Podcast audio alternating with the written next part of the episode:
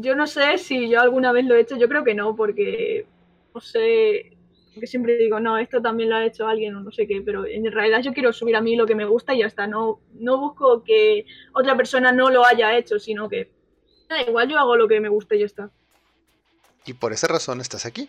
Wondersec presenta el peor podcast de habla hispana. En un rincón del universo. Un podcast de entretenimiento bizarro y entrevistas ocasionales.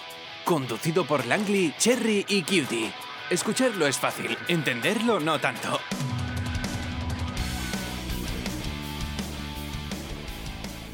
Así que, eh, ¿qué te parece si para empezar eh, te presentas para aquella persona que le haya dado clic a este episodio y esté diciendo de qué están hablando estas personas y quiénes son? Explícales un poco quién eres. Bueno, em, yo soy eh, Meicolena57, así me puedes encontrar en las redes sociales que tengo, que más o menos son, bueno, eh, YouTube, eh, Instagram, eh, Twitter y Facebook, aunque en Facebook soy Meicolena básicamente. O bueno, también me podéis llamar o Meiko o Elena, como queráis. Y soy, no me considero artista, yo me considero más bien dibujante porque es lo que hago, yo creo, no sé. No me considero tampoco que, bueno, que sea... Yo no me dedico a ello, yo todavía soy menor de edad. Em, y básicamente lo que yo hago es pues, los dibujos que yo hago sobre últimamente sobre personajes míos, sobre, también amigos, me gusta dibujar eh, lo que me rodea a mi alrededor, algún hecho que me haya pasado, algún, algún sentimiento que tenga, pero siempre a veces intento esconderlos un poco con mis personajes o algo así. Bueno, en YouTube eh, lo que me dedico es hablar un poco sobre cosas. Eh, tengo algún, por ejemplo, una serie de vídeos que es de de contando cosas que me han pasado así y las dibujo como forma de reírme de, de mi vida, que es la mejor manera de tomarlo. Y también, bueno, eh, este año em, eh, y el año pasado empecé a hacer un cómic, que era una idea que tenía desde hace tres años y eh, estoy contenta de que este año lo haya podido concretar. Vaya, vaya. Eh, multitasking, muchas cositas a la vez y eh, pues precisamente este tipo de personas es las que queremos traer aquí. Para la gente que está diciendo por qué ya no hay tantos invitados como antes, porque no es tan fácil encontrar gente que valga la pena, que sea interesante hablar con ella. Entonces, cuéntanos. No te consideras artista, pero sí te consideras dibujante, cuando el dibujo podría considerarse como una expresión artística en realidad todavía no sé muy bien las diferencias entre dibujante, artista e ilustrador. Yo sé que el ilustrador es el que dibuja para otras personas, entonces yo ilustradora no me puedo considerar porque eso es un trabajo. Artista, artista, mm, la verdad no tengo ni idea entre artista y dibujante, pero bueno, no sé. Bueno, hay, hay, yéndonos a tecnicismos, ¿verdad? A tecnicismos. Eh, se dice que el arte es toda aquella obra que crea alguna persona que transmita algo hacia el autor o hacia el público sin un fin monetario. Si cumples esos requisitos, podríamos decirte que eres un artista. Te podría decir también, hay, un montón de tipos de artistas, hay artistas plásticos que son los que se dedican al tema del dibujo, eh, las manualidades y todo eso, artistas musicales que ya son pues componen, componen obras musicales, em, incluso, mm, bueno, no sé, también hay artistas, no sé, dramáticos que se dedican al teatro y, así. No, hay muchos tipos. Es un tema muy extenso. Sí, y muy de perspectiva. Que para lo que unas personas es arte, para otras personas no lo es. Y ese es un debate que se me hace algo innecesario. Por el momento. Sí. Eh, ¿Cómo te nació el dibujo? A mí siempre me ha gustado dibujar desde pequeña, solo que nunca, eh, de pequeña yo no me quería tanto dedicar a eso y fue más o menos 2015, eh, 2014, fue cuando empecé a dibujar así un poco y fue gracias a que de, repente me volvió a dar esa fijación en Pokémon. Es como que de repente mm, me obsesioné un montón con Pokémon así durante varios años y empecé a dibujar los personajes, luego eh, los personajes, lo, primero los Pokémon, pero luego ya los personajes, luego empecé a crear mis propios personajes, me hice a mí versión Pokémon, de hecho dibujaba más bien manga y anime. Luego ya fue un poco mezclándose con las cosas que iba viendo. Empecé a interesarme más en el anime, en el manga, en cosas frikis también, series frikis de estas clásicas y bueno, estoy creciendo y poco a poco. ¿Y has tomado clases o todo ha sido con, ¿cómo se llama? Eh, autotutorías. Sí, autodidacta. Bueno, yo al yo empecé por mi cuenta, ¿no? Pero eh, mi madre se dio cuenta y mi familia así como que me gustaba dibujar, siempre me apoyaron en eso, es algo que agradezco, porque hay mucha gente que no la apoyan en, el arte y eso. Y me quisieron apuntar a unas clases de dibujo de aquí de la ciudad donde vivo. Y llevo ahí, y llevo ahí desde el 2015 y sigo oyendo, bueno, ahora, ahora mismo no se puede, todavía no, no hay clases, pero bueno, mm, yo lo que digo es que hago un poco, aprendo ahí cosas básicas, así como un poco más, eh, intento hacer un poco realismo para aprender un poco cómo es el cuerpo humano. Luego ya en mi casa también voy aprendiendo algunas otras cosas y las practico, como que ambas. Eso está bien, porque creo que contigo puedo dar este ejemplo bien, sin sonar muy pretencioso. No sé si tú conozcas, pero yo em, pues siempre he tenido esta como que yo soy muy visual, me gustan las cosas estéticamente agradables y no voy a decir bonitas porque para porque para la gente lo bonito es muy ambiguo, entonces yo voy a decir que es estéticamente agradables. Eh, a lo que voy con eso es que pues de niño empiezas a ver cosas en la tele o ciertos dibujos, ciertos diseños y te llaman la atención y quieres replicarlos y te das cuenta que pues no, no, no te quedan igual. Eh, claro, me ha pasado muchas veces. Ahí es cuando siento yo que entran los dos tipos de dibujantes. El que se cree un prodigio y no tiene talento y el que tiene talento y sabe que no es un prodigio. ¿A qué, voy con esto? De que hay unos que dicen, no dibujo mal, ese es mi estilo. Y hay otro que, que dice, dibujo bien, pero a ti no te gusta mi estilo. Que son cosas diferentes. Eso es algo un poco eh, de ser muy engreído, la verdad. A mí me parece eso.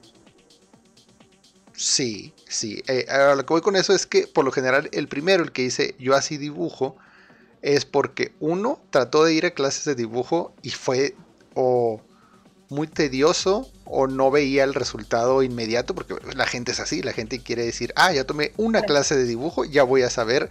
Eh... La gente es muy impaciente, hay que tener mucha paciencia para esto. Así es, así es. Eso es a lo que voy, de que tú podrás decir que sí, que no, pero hay eh, fundamentos básicos que la gente debe de saber. Mm tan sencillo como de si no, si no tienes una noción básica de colorimetría, es muy probable que pintes del asco. o que tus diseños sean muy raros. Y pasa lo mismo con anatomía, pasa lo mismo con perspectiva, pasa lo mismo con luz, pasa lo mismo con volumen y así te puedes ir sacando. Así es. Eh, y pues, Hay que aprender primero todo y luego ya puedes elegir si ponerlo o no. Ese es un punto muy interesante. Yo estudié cine y eh, en cine eh, yo recuerdo mucho a uno de mis mejores profesores que tuve que él nos decía, ustedes aquí van a tratar, tratar de hacer arte. Yo les voy a enseñar las bases en forma de esas bases, ustedes saben qué les sirve y qué no, pero no pueden hacer algo sin las bases y justificarlo de la nada. Tienen que saber de dónde viene lo que están haciendo. En dibujo aplica lo mismo, en, música aplica lo mismo. Pero hay gente que se quiere brincar esas partes, ¿no? A lo que voy con esto es que para la gente que te sigue o para la gente que está interesada en el dibujo, y esto podría servirles como de autoayuda, si no quieren tomar clases, es tres consejos prácticos que tú les puedas dar para hacer, no sé, en tu tiempo libre, para mejorar un poco tu, dibujo. Yo, doy consejos para mejorar un poco en el dibujo. ¿Qué consejos? Mm, el primero es mirar todo lo que tienes alrededor y fijarte, por ejemplo, por ejemplo, si tienes un árbol cerca y observa, quieres aprender a dibujar árboles. Hay árboles de su padre y de su madre, por ejemplo. O puedes fijarte en un tipo de árbol y te fijas en las ramas y, cómo es la hoja más o menos. Es eh, un árbol clarito, ¿no? Cómo es el color, eh, por ejemplo. La segunda cosa es em, estudiar mucho, buscar muchas referencias también en internet. También se podría ser muy similar a la anterior. Ya la última, pues, es practicar un poco todos los días, al menos que sea un garabato, así que eso, eso siempre sirve. Cualquier cosa es útil para practicar. Porque te ayuda a soltar la mano.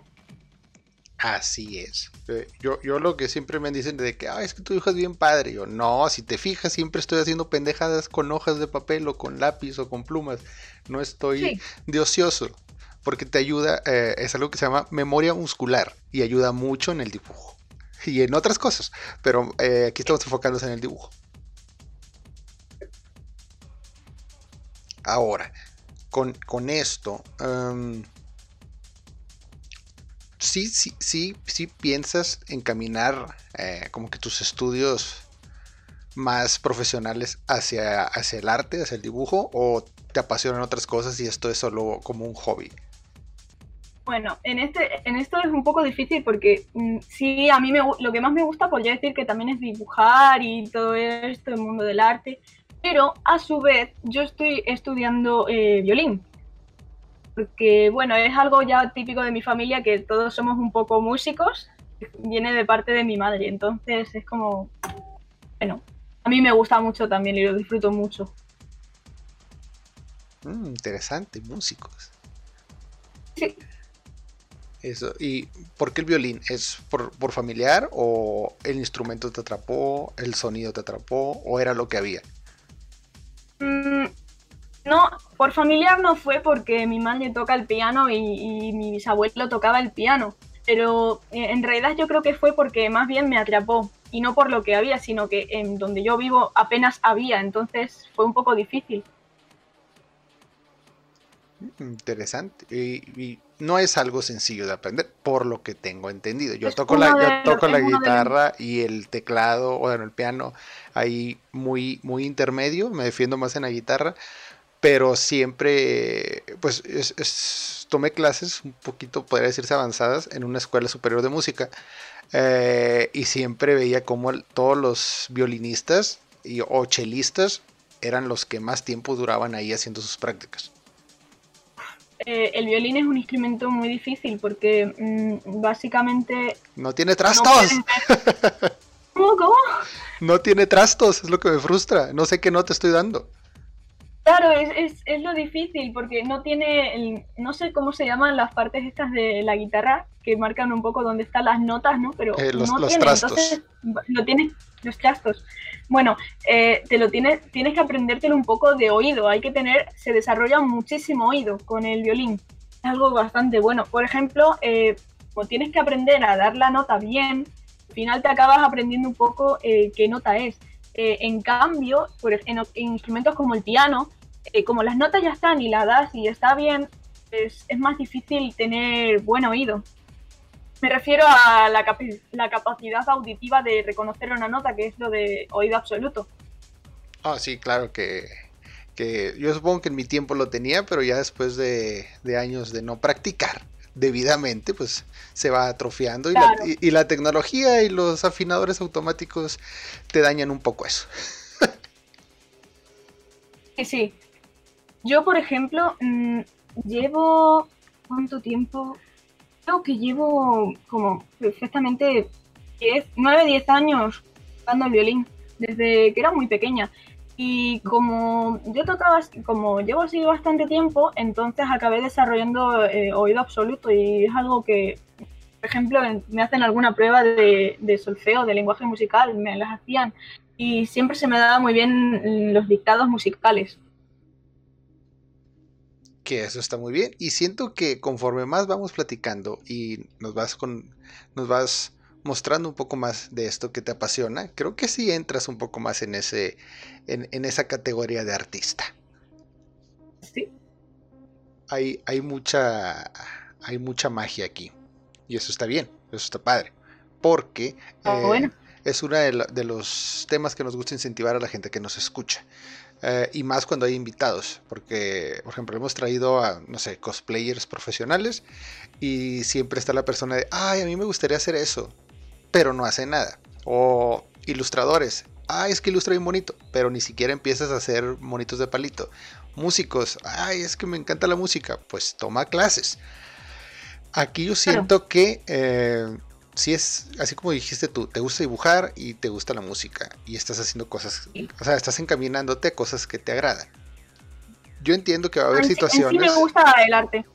Me gusta el arte en general. Quizás eh, el arte literario es el que peor se me da. Bueno, es que el, el, eh, Bueno, no, no puede ser bueno en todo. obviamente somos humanos, Claro. no hay gente perfecta, pero eh, a esa gente que dice, no, no, es que a mí esas cosas del arte como que me aburren, eh, siento que es gente que nunca se ha percatado del alrededor en el que vive. Por lo generalmente todas las ciudades tienen piezas artísticas, ya sean arquitectónicas, esculturas, murales, eh, que ya sea, hasta las propias distribución de ciertas ciudades tienen un arte muy marcado. Iglesias y catedrales, no se diga. La música que escuchan es considerada parte de ese arte, pero esa gente se niega a ver eso. Yo siento que el arte es parte de la cultura y como toda la gente vive en sociedad, es algo que tienes arraigado. Por eso mucha gente no lo ve y tal vez hasta les dé flojera hacerlo. Pero no puedes estar ajeno a ello. ¿Te guste o no? Exacto. Siempre vas a tener arte todo tu alrededor. Incluso, ejemplo, en algún comercial que hagan, que sea eh, eso, ya considerar arte, no lo sé, pero depende de qué comercial sea. Ejemplo, también algún cartel que hagan y que lo hayan dibujado también.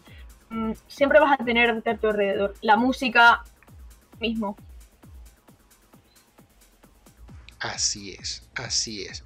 Ahora, mm, con todas estas cosas que estás, que estás soltando, que la gente está escuchando, ¿cuál crees tú que será uno de los mejores consejos para la gente que diga, oye, ¿sabes qué? Sí, estoy, sí me está interesando un poco más el arte. Pues si te empieza a interesar un poco el arte, lo primero que tienes que hacer es investigar así un poco más para mm, asegurarte si te interesa de verdad.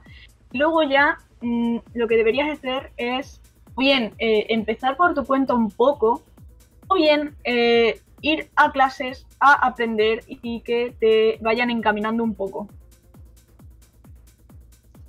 que para la gente que se esté preguntando, oh, es que las escuelas de arte y que no sé qué, no es necesariamente eso. Hay muchos canales de YouTube eh, muy buenos, enfocados meramente en arte y pueden darte, obviamente no vas a ser el gran máster, ¿verdad?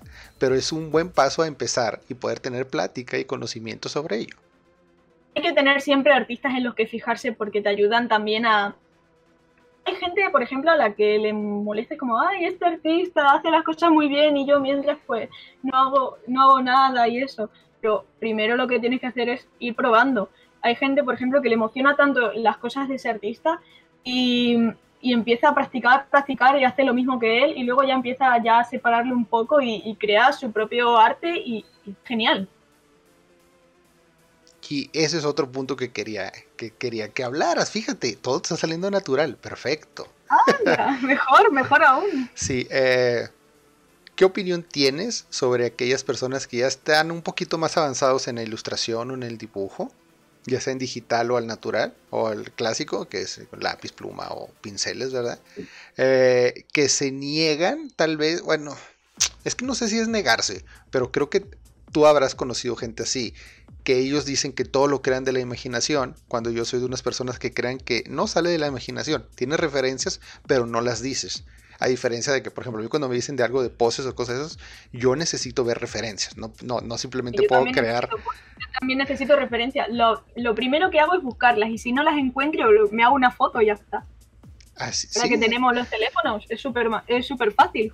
Hay que aprovechar eh, las tecnologías que tenemos alrededor para poder mejorar. A lo que voy con esto es que mucha gente siente que usar referencias es como calcar o robarle el trabajo a otro artista. Eva, por ejemplo, mm, hay gente que que hay muchos temas. De hecho, mm, yo no soy la primera que hablo de esto.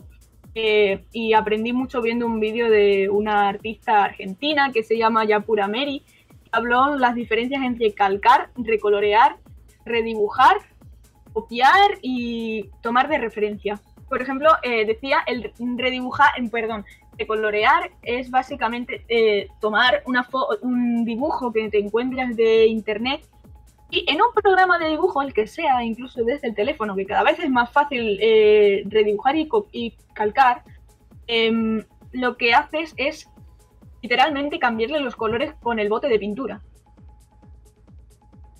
Luego, em, calcar es ya pues trazarlo por encima, trazarlo por encima, cambiarle algunas cosas para que no delate, entre comillas, y y también los colores y eso y, tal. Y normalmente tienes que saber manejar bien las capas de los programas de dibujo o incluso al natural. Puedes fotocopiar una imagen, imprimir la, imagen y usando la ventanita y, calcándola. Creo que todo el mundo ha hecho eso alguna vez de pequeño.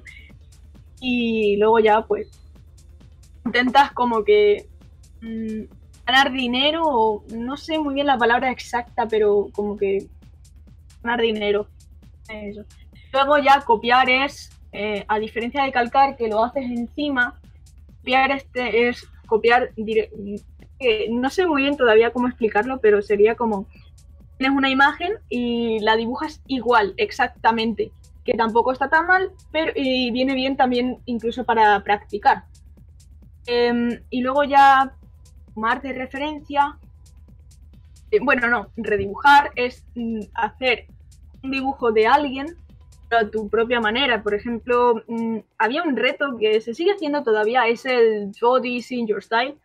Era el dibujar eh, un dibujo de alguien a tu estilo y vas haciendo ya las distintas versiones y ve como, y está muy bien porque se ve como una persona eh, pone eh, la idea de otra persona a su propio estilo y es algo que a mí me gusta bastante ver. Luego ya por último, eh, tomar de referencia es ya pues una imagen, intentas mm, copiar, eh, copiar alguna pose, luego la mezclas con otra, por ejemplo, y, después de muchas referencias ya tienes tu propia idea. Así es, que eh, para la gente que esté interesada en la creación o diseño de personajes, prácticamente se hace eso. Ves tres, cuatro referencias que quieres ver, ya sea un estilo de cabello, un tipo de ojos, un tipo de vestimenta, un tipo de trazo, y luego lo fusionas a tu visión y obtienes algo nuevo que está basado en algo anterior, sí, pero eh, creo que esto le va a romper la cabeza a muchas cosas, pero no hay nada original en el mundo. Todo ya se dijo, todo ya se vio. La forma es cómo tú lo muestras eso siempre es distinto en cada persona. cada persona es. un mundo. Mm, y con lo que decías de, copiar y todo eso, creo que hay un caso relativamente reciente, famoso, que hizo como que mucha polémica, que fue Toyotaro, el actual ilustrador mm. oficial de Dragon Ball, que para una portada edición especial de, la Shonen Jump, de pues, la revista más importante en Japón, le pidieron que, hiciera la portada, ¿no? Entonces él usó un Goku, que él dibuja a Goku y es famoso por dibujar a Goku, pues ¿qué más iba a hacer? Pero la gente notó muchas similitudes con una portada de Marvel de un Capitán América. Y Podría decir también que, perdón, te, interrumpí. No, no, dime, dime. Se podría también decir que usó Mm, de, no sé si, no base, pero sí como de referencia eh, la pose del Marvel. Pero a la vez, si ha, intentado ganar dinero con eso, si ha ganado dinero con eso, mm, no sé, la verdad es, un poco difícil. Yo soy de la gente que dice, o sea, yo se la quiero comprar del lado de que es una referencia. Porque si, si, es un tomo muy icónico de, de, Marvel, entonces es como de, igual se le quedó grabado, ¿verdad? Y dijo, oye, pues sí, sí, y aparte ni era un, no era una portada para el manga de Dragon Ball, sino era para una revista edición especial. O sea, era así como, ten, una ilustración. Y se la de, no sé, haber pensado, está padre, a ver quién la entiende. Claro, puede ser. Pues, que haya sido una referencia así como un guiño a, Marvel. Ya pero, está. Pero a mí se me hacía muy, muy curioso. O sea, cuando me enteré de eso, no entendía por qué la gente creó tanto hate diciendo, no, es que lo calcó. Y, y, hacían así ediciones en Photoshop de cómo los cuerpos quedaban casi simétricos y todo eso. Y digo, bueno, pues Ah, no digo. Creo, no creo que haya calcado porque es un, artista ya reconocido, no sé si a nivel mundial, yo no sabía el nombre de eso, pero todo el mundo conoce Dragon Ball, conoce a Goku, a Vegeta y a todos los personajes casi. Entonces, pues, no creo. Pues digamos que Toyotaro en el mundo, para los fanáticos de Dragon Ball, es el sueño de todo fan. Tú eres fan de Dragon Ball, dibujas Dragon Ball, solo dibujas Dragon Ball, y luego el autor de Dragon Ball dijo, oye, ¿sabes qué? Tú vas a hacer ahora los dibujos. Oye, es, el, es, la vida deseada. Sí, me imagino también. La verdad, yo no, a mí me gusta Dragon Ball, pero es como que conozco lo básico y ya está, y es como, está bien, lo veo, alguna vez lo he visto y ya está, pero tampoco represento parte de mi infancia. Eh, tampoco, o sea, yo entiendo a los que defienden a capa y espada Dragon Ball o cualquier otro anime, o sea, puedes insertar el tema que tú quieras, eh, yo siempre digo que mm, el ser fanático en exceso, como que es, aparte de que es, malo, eh, te nubla muchas posibilidades. Y esto lo puedo decir desde como que una historia más personal, porque yo de joven era muy rockero, muy rockero, de esos rockeros que decían que solo el rock mola, todo lo demás es estúpido cuando iba en contra de mi naturaleza, porque a mí me gusta la música y la música no es un género, la música es un todo. Entonces, hoy en día veo eso y digo, vaya, qué, qué, qué, chulo era. Una manera de pensar un poco cerrada, hay que abrir, hay que tener siempre la mente abierta a nuevas cosas. Y es parte de lo que decimos en este podcast, de que, eh, por ejemplo, nosotros, hay mucha gente que me ha criticado en episodios pasados porque no defiendo al reggaetón, pero eh, he tratado de decir, bueno, supongo que para la gente le sorprende que sepa tantas cosas de un género que digo que no me gusta. pero es que yo soy así, por ejemplo, ah, no sé, me presentas una banda, te, eh, escucho la banda, escucho el álbum de la banda, escucho los álbums de la banda, escucho influencias de la banda y veo de dónde viene todo lo que ellos sacaron. Y hay, que tener, hay que buscar siempre desde la raíz me da esa curiosidad. Entonces con el reggaetón hubo un momento en que dije, a ver, ¿de dónde salió todo esto? Y fui como que eh, recuperando y recuperando y esa información que quieras o no se te cae en la cabeza y, la tienes ahí y hay veces que sale y hay veces que no. Yo he dicho, no es un género que yo tengo en mi reproductor. Pero no es un género que, tengo que no, es un género que te voy a estar diciendo, no, prohíbalo, que nadie lo escuche. No, no, no, no. No, cada persona puede, es libre de escuchar lo que quiera. Eh, si la gracia es que cada persona pueda escuchar lo que quiera y ya está, sin necesidad de, estar influenciado por otros y eso. Así es. Hay un montón de variedad. Y a nosotros nos gusta mucho mantener eso, de que si nos escuchas a nosotros, a este podcast en específico, nos gusta creer que eres de esas personas de que piensa antes de abrir la boquita y, y, o mínimo si algo no le gusta le da la oportunidad y luego ve por qué no le gusta y luego ya dice, ¿sabes qué? No me gusta por eso. No que simplemente tiene prejuicios ya establecidos que muchas, muchas veces son erróneos. Claro, hay que, hay que ir probando primero y luego ya, eh, y luego ya tienes que formar tu propia opinión. Uf, y la de gente que, nos ha llovido a más a mí. Pero ese sería otro episodio a lo que voy con esto de, Toyotaro y de las referencias es que mm, yo durante varios tiempo trabajé en el ámbito del diseño gráfico, no, no necesariamente como diseñador, pero sí en agencias y todo ese tipo de cosas. Y eh, estudiando y aprendiendo un poco sobre el tema y haciendo ilustraciones o cosas así, eh, hay varios estilos de diseñadores o de ilustradores. Están los creativos, que es gente que, wow, o sea, tú les das un concepto, una idea y te generan... un montón la idea. Sí, y te generan mil, mil referencias, ¿no? Y luego están los que yo me considero dentro de esas que se llaman copistas. Eh, quiere decir que copian. Eh, no necesariamente. Es gente que dicen, oye, necesitamos que hagas una campaña. No, necesitamos que nos hagas un póster para una campaña de concientizar a las personas que se laven las manos. Entonces, tú podrías crear muchas cosas como creativo, pero el copista dice, a ver, en, ¿qué está en tendencia ahorita? A esta tipografía, a este color, a este artista, y con cosas que están pegando, tú lo pones y lo cumples. ¿Quiere decir que eso está copiar o está mal? Eh, no, simplemente estás, usando, estás usándole otro uso a cosas ya establecidas. Eh, y, yo siento que todavía hay mucho, mucho estigma, ya sea en el dibujo o en el diseño o en, o en video o en lo que tú quieras, de, eso. Como que es, no, no, es que si tú no eres 100% original. Eh, Nadie es 100% original. Y fíjate que hace un tiempo, una persona, eh, yo le puse, bueno, que dime alguna obra que sea totalmente original para ti. Y me mencionaba al Señor de los Anillos que todo ese mundo de fantasía es original. Y dije, ok, antes del Señor de los Anillos nadie había contado historias con elfos, ni con enanos, ni con dragones, ni con orcos, ni con humanos. No, no, no, no. Pero la forma en la que lo hicieron, digo, ahí me estás dando la razón, en esa respuesta. ¿Es buena el Señor de los Anillos? Sí. Y hay un antes y un después en la literatura fantástica de eso. Sí, sí lo hay. Pero no quiere decir que ellos, que Tolkien inventó a los elfos.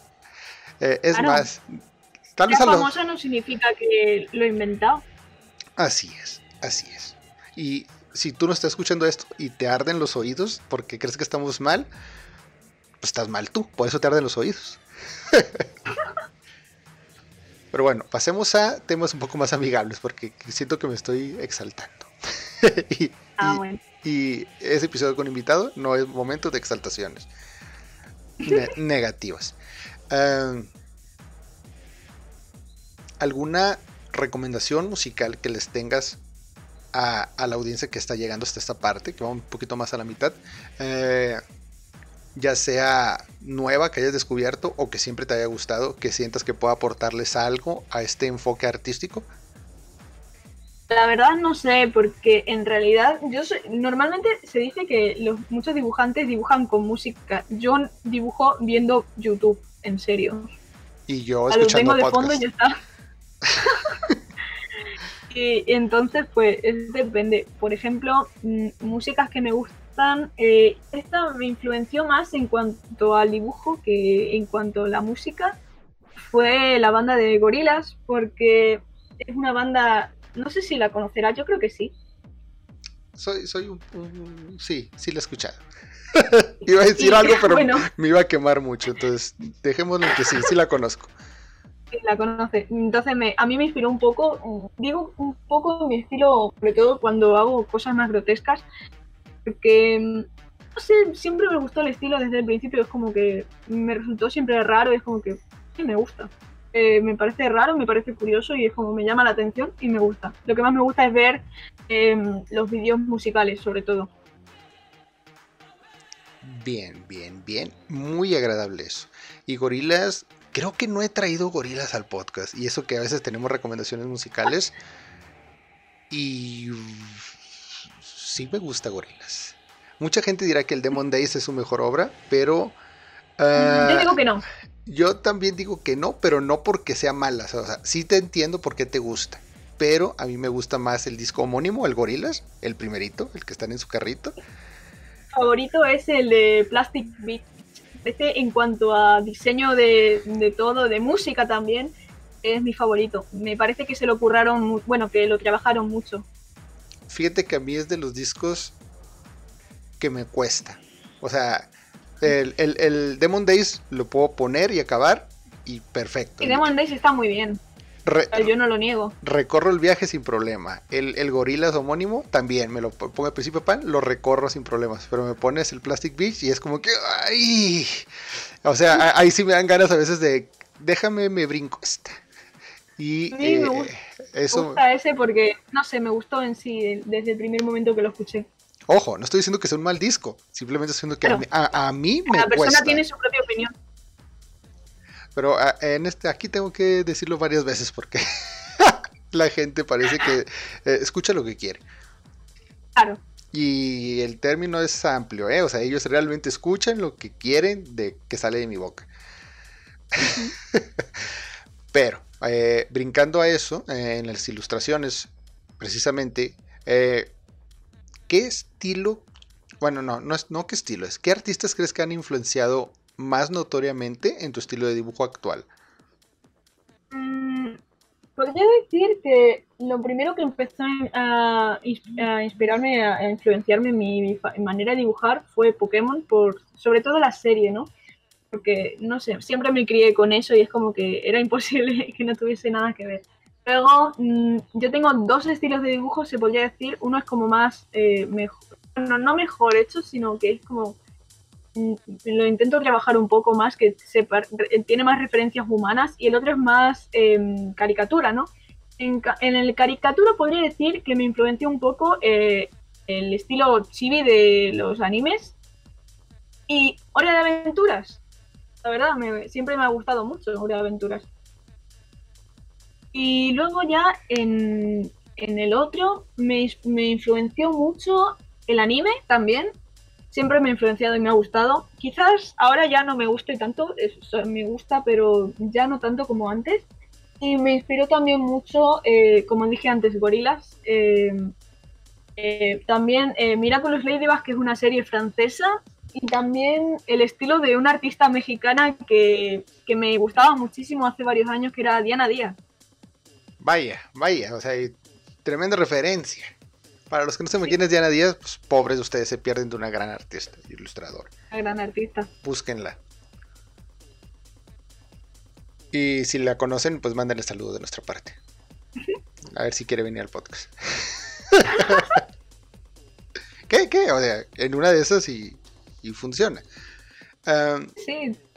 A lo que voy con esto es que, eh, fíjate, ahorita recordando esto que dices de que pues te influenció Pokémon siento yo, no lo sé, pero eh, creo que en las cuentas en las que estoy ahorita, creo que no he puesto monstruos como tal, pero eh, fuera de, humanoides, las cosas más monstruosas, por así decirla, está más influenciada de mi parte por Digimon. Yo recuerdo mucho. ¿Digimon? Mm, yo no llegué tanto a, a, ver Digimon, la verdad, no, creo que nunca lo vi. Eh. Era más Pokémon. Cuando yo era pequeña estaba Pokémon Diamante y Perla y Platino ya terminando. Y es lo que, lo que empecé a ver. De hecho, fue hace como 10 años. Me gustaba mucho y me acuerdo. Y como eh. tengo el bonito recuerdo. Uy, casi me da esa bala otra vez. No, no, no. Se por sí aquí ya hay un, una tendencia a decirme viejo, pero bueno, eh, Digimon me, me, me, gusta y el diseño de, el diseño, realmente así, mejor dicho, el diseño de los personajes de Digimon, de los Digimons, se me hace muy especial, muy único. Porque son. Yo he visto algún diseño y está bastante bien. Obviamente la gente va a tratar de tirarme por el lado de que dije que mi Pokémon, de mi, Pokémon, que mi Digimon favorito era Renamon y se fueron por el lado furro, entonces fue como que... Ah, yo no sabía, yo no lo sabía, era un niño. Yo simplemente decía, me gusta su diseño. Pero nunca tuve. Dejémoslo ahí, me gustaba su diseño. Entonces, el punto es que en monstruos siento que es de Digimon, pero en humanoides. Mm, ay, aquí, bueno, ya, ya. La gente ya sabe que soy viejo, pero bueno. Eh, el, anime de los noventas. Y mucha gente dice, ay, sí, quiero sí que bueno más que nada es en los tipos de cabello. Es, ese tipo de cabello creo que me marcó mucho, o sea, me llamaba mucho la atención. Eh, no, no es que fuera muy voluminoso, pero era muy estético. Es muy estético. Porque del 2000 para la fecha siento que todos son como que muy finitos y están bien delineaditos y las cosas tan limpias a mí no me agradan tanto. Y aparte, eh, en aquellos entonces leía mucho cómic americano, entonces eh, los delineados siempre han sido gruesos, marcados, sombreados. Entonces... En, ese sentido me gusta mucho el delineado fuerte. Eso. Y más grueso, y me encanta. Sobre todo, lo que más tardo siempre en hacer en un dibujo es el pelo, porque yo le hago, le intento hacer toda la textura así con la, en la línea y luego ya lo pinto normal. Y eh, por eso me agrada tu estilo, ya te lo había dicho. Eh, o sea, ojo, no estoy en contra de los, de los, de los delineados sencillos o más delgados. Simplemente que a mí no me agrada. Aparte de que tampoco me sale. No, o sea, no, no me siento cómodo, no me siento cómodo haciendo líneas delgaditas. Yo necesito reforzarlas. Y varios profesores en la escuela me regañaban de no le recalque. Y yo, ¿por qué no? A mí me gusta. o también de no le pongas tantas sombras. Y yo, pero yo quiero que se vean. Quiero que estén. Claro, claro. Por eso, eh, para la gente que esté un poco a la par, esta dinámica que tengo de hacer una waifu diaria, eh, lo estoy haciendo lo más sencillo que se puede. No me voy a, voy a perder el tiempo haciendo muchos detalles, solo es así, salió, listo. Porque no, imagínate hacer un dibujo por día bien teo, no, si no se hacen en 15 minutos, señores. y tampoco estamos aquí para... Ya no estamos en edad de andar perdiendo tanto tiempo. Pero fíjate, eh, creo que llevamos buen ritmo, llevamos buen tiempo, pero todavía no tocamos uno de los temas que a mí se me hacen peculiares de tu persona. Es interesante, pero esto se me hace peculiar. Tienes un canal de YouTube. ¿Y sí? Y subes videos. Cuando tengo más ganas o cuando me sale un poco. De eso quiero hablar. Cuéntanos. ¿De qué va este proyecto en YouTube? Aparte de lo del dibujo, ¿verdad? Y, todas estas cosillas que haces. Lo primero, la primera red social mm, o cuenta que me abrí fue la de YouTube. Yo tendría, mm, no sé, fue hace tres años. Fue, no, fue hace cuatro, pero empecé a subir vídeos hace tres. Y fue en marzo, ¿no? Y empecé a subirlos porque había un amigo del pueblo que, hacía vídeos y, decía, guau, yo quiero ser como él, yo quiero subir vídeos ahí. Y empezaba a hacerlos un poco de, no sé, de... Intentaba hacer gracia pero sin éxito, ya está. No los borro porque en sí tengo cariño, ¿no? Pero eso, y luego ya empecé a meter un poco el tema del dibujo porque era ya algo que me empezaba, me empezaba a gustar y eso. Ya fue más o menos al año siguiente. Y un año, creo que fue el año pasado, que casi todo fue dibujo, dibujo, dibujo. Y yo decía, pero yo no quiero que todos sean dibujos y speed paints. Yo quiero que sea un poco de todo. Quiero que tenga alguna cosa del dibujo, pero quiero que sea más de mí. Sobre a veces contar alguna cosilla que me haya pasado, eh, alguna cosa interesante. Mm, y eso, ya está. Y ahora últimamente mm, me acuerdo que hice un vídeo eh, en diciembre hablando sobre un poco lo que estaba pensando con el canal, porque mm, no sentía que estaba yendo por el rumbo que yo quería.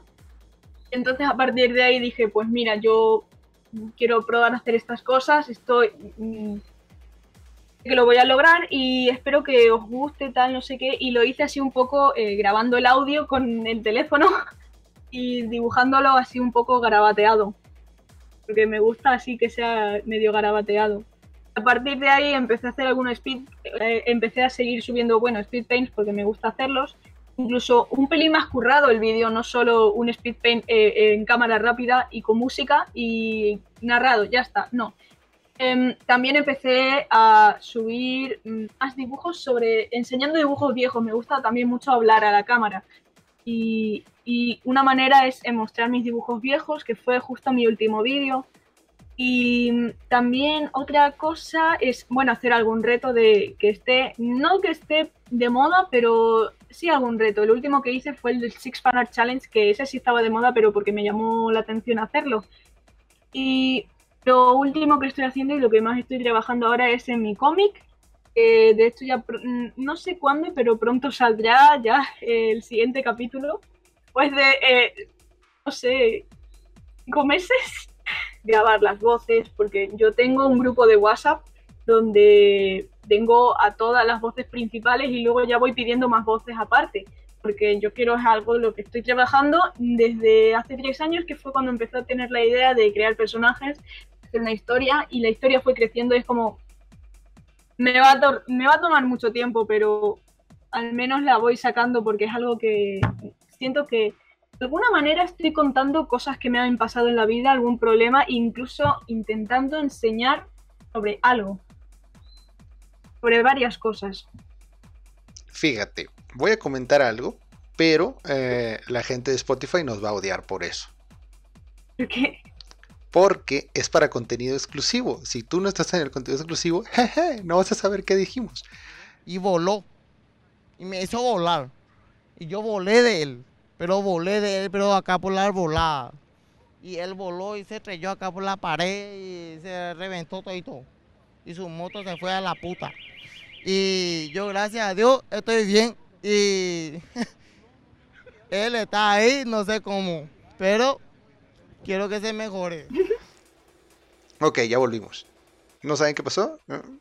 Paguen el exclusivo. Em, con, esto que ahora sabes, con esto que ahora sabes, eh,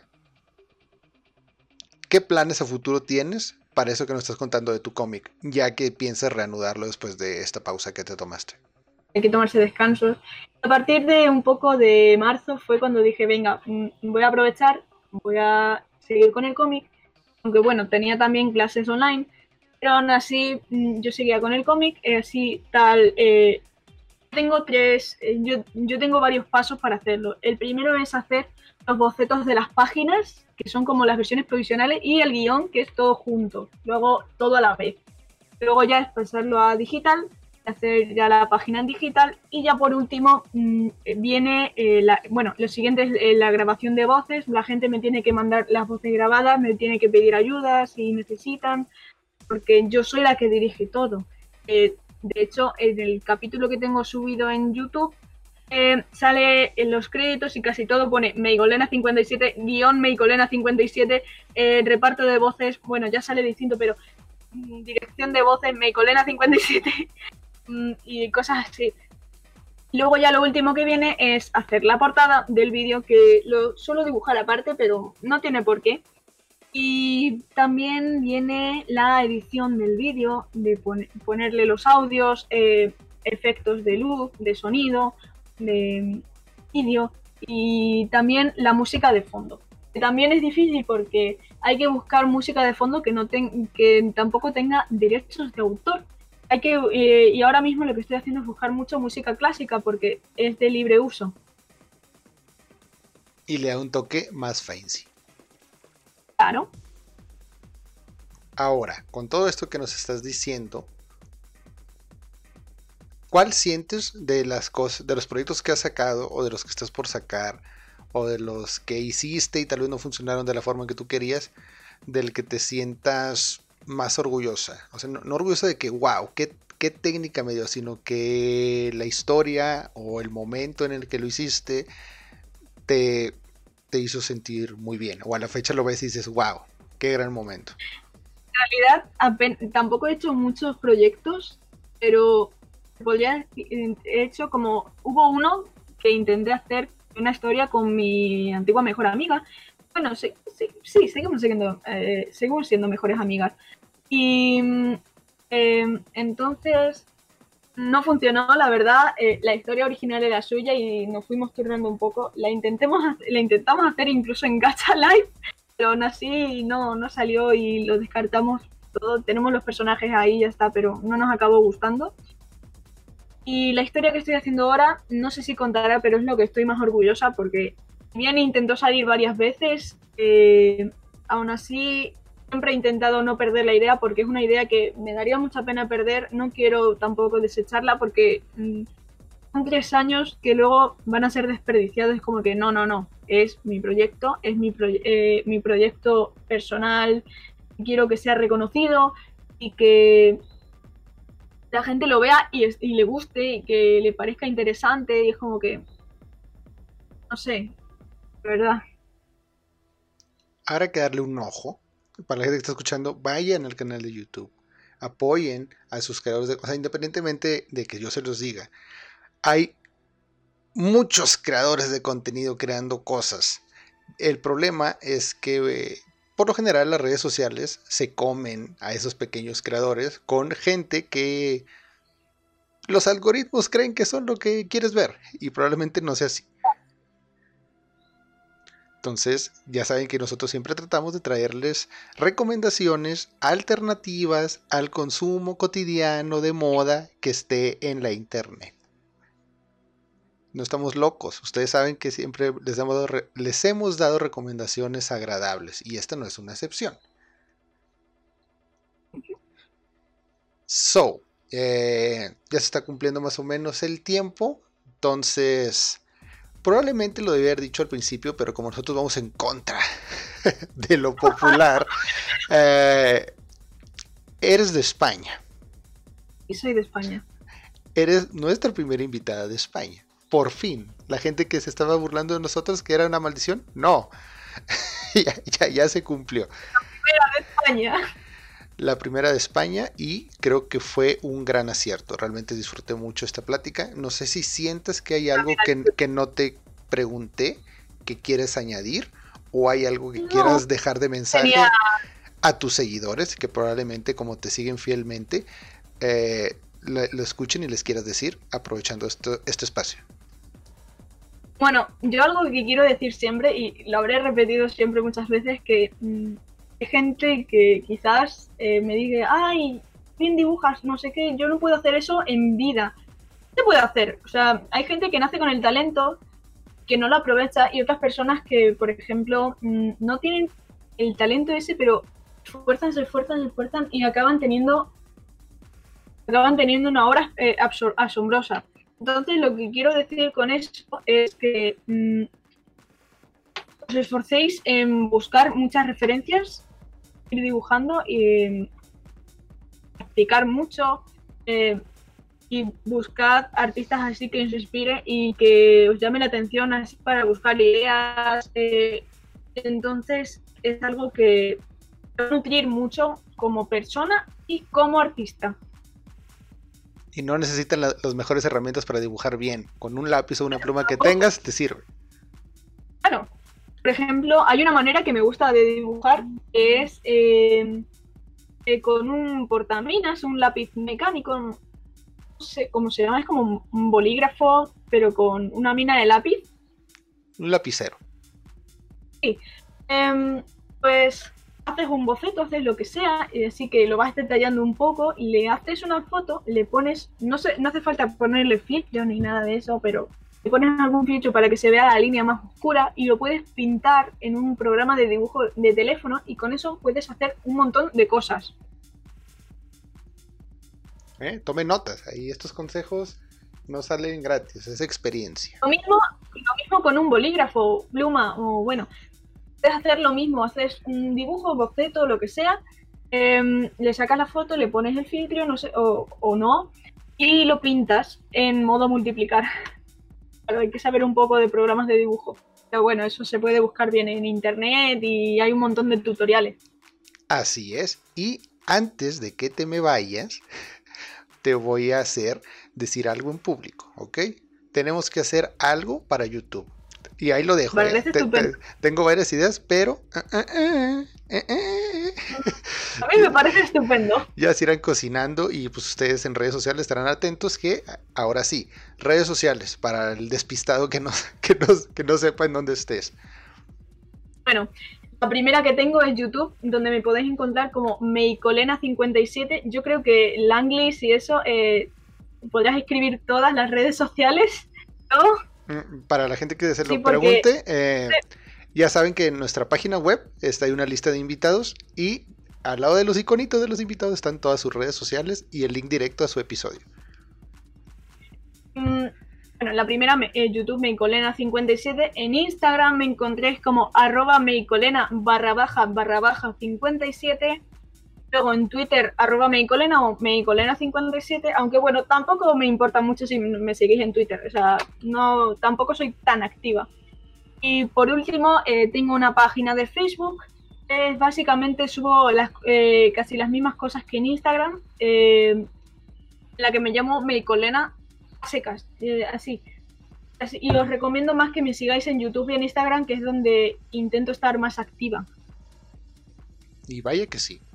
Ahora, creo que puede sonar un poco redundante, pero conozco a la gente que viene a escuchar esto. Entonces, si tú, basura, tú que me estás escuchando ahorita te estás riendo, ves a la invitada y por X razón se te ocurre algún comentario que es chistosito, graciosito, no lo es, no lo es, no lo digas, eso no nos representa, Meiko. Si llega gente así, no viene de parte de nosotros, esa gente es, son sanguijuelas que solo se pegan aquí por morbo. ¿Y por qué lo digo? Porque para los que no lo conozcan, eh, Meiko es una persona visualmente muy agradable. Y eso no se presta a que, a que le puedan decir lo que ustedes piensan, porque probablemente no nos interese saberlo. Ni a mí ni a Meiko. Ni a Internet. Guárdaselo para usted. Fuera de eso, a, nosotros, si no nos conoces, si te gustó esto que hacemos, puedes seguirnos en Spotify, que supongo que funciona ahí el corazoncito. No, no sé qué sirve. denle a seguir en Spotify. En Instagram estamos como Eburdu Podcast. En Facebook ya nos aburrimos y matamos eso. Facebook es del viejo mundo. Nosotros no somos del viejo mundo, somos jóvenes y activos. Sobre todo yo. Y para, si no sabes nada de eso y eres, no sé, primitivo, eh, puedes checar nuestra página web en un rincón del universo.com. Ahí están todo, ahí están los episodios, ahí están los invitados, ahí están las ilustraciones. Si nos quieres dejar algún mensaje o decirnos algo para salir en algún episodio, ahí hay una sección para hacerlo. Hola cariños, ya llegó la caballería. Estoy con Langley en un rincón del universo. Recuerda, no importa quién seas, a qué te dediques, en qué creas, en dónde estés, todos estamos solos en un rincón del universo. I'm a scary gargoyle on a tower that you made with plastic power. Your rhinestone eyes are like factories far away. Where the paralytic dreams that we all seem to keep drive on engines till they weep. With future pixels in factories far away. So call the mainland from the beach. Your part is now washed up in bleach. The waves are rising for this time of year. And nobody knows what to do with the heat under sunshine pylons we'll meet while rain is falling like grindstones from the sky.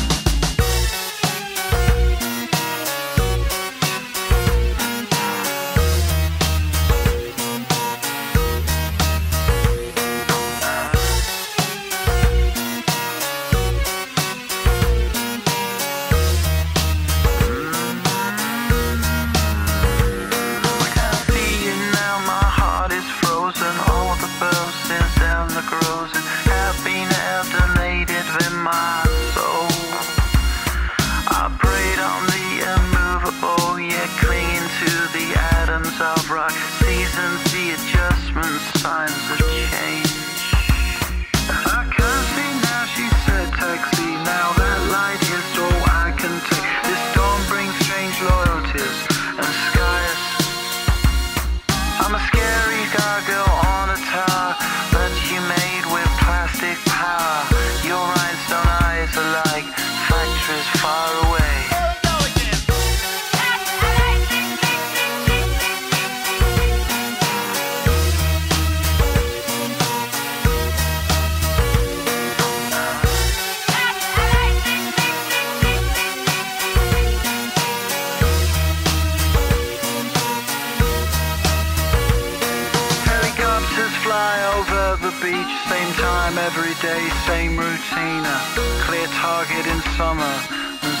Skies are blue.